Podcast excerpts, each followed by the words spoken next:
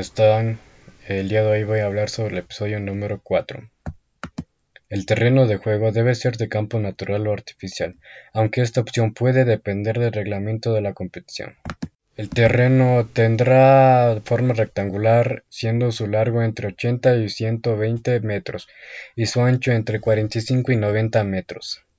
Todo el perímetro del terreno estará señalizado mediante líneas de 12 centímetros de ancho como máximo.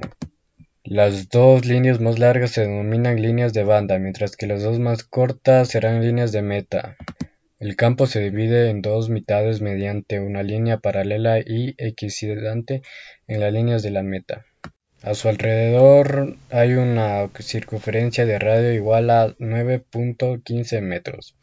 Desde dicho punto se ha realizado el saque inicial del partido y también que se hacen después de cada gol.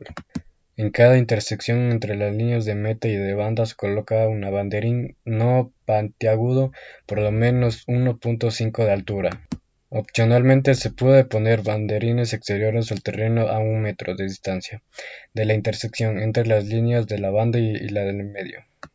Tomando como centro cada una de las intersecciones se deberá marcar una circunferencia de radio un metro, que vaya desde la línea de la banda hasta la línea de meta, por el interior del terreno. Esta área recibe el nombre de área de esquina. Opcionalmente se puede hacer pequeñas marcas sobre las líneas de la meta a 9.15 centímetros de cada banderín. Esto es para marcar la distancia más cercana a la que se puede estar para realizar un saque de esquina. Espero les haya gustado este episodio 4. Nos vemos en un próximo episodio. Hasta luego.